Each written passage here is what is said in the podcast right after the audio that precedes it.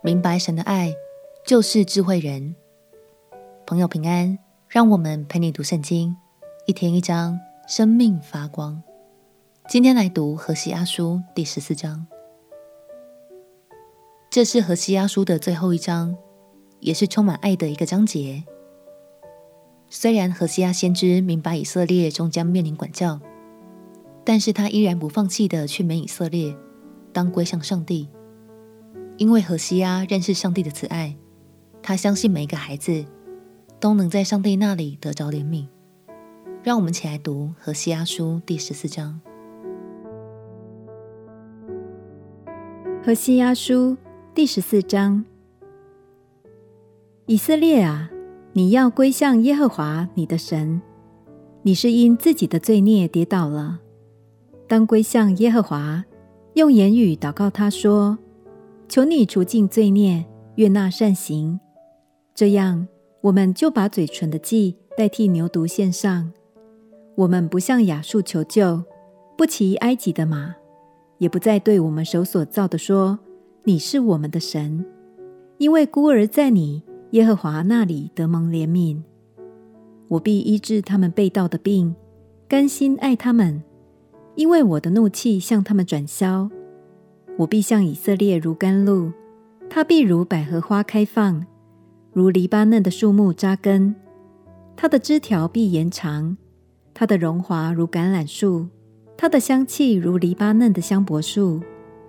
曾住在他荫下的必归回，发旺如五谷。开花如葡萄树，它的香气如黎巴嫩的酒。以法莲必说：“我与偶像还有什么关涉呢？”我耶和华回答他，也必顾念他。我如青翠的松树，你的果子从我而得。谁是智慧人，可以明白这些事？谁是通达人，可以知道这一切？因为。耶和华的道是正直的，义人必在其中行走，罪人却在其上跌倒。亲爱的朋友，神甘心爱以色列，他应许赐下医治与恢复。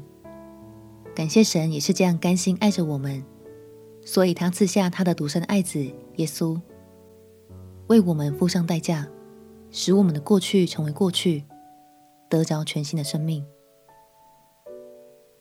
读完了何西阿书之后，你是不是更了解神对你的爱了呢？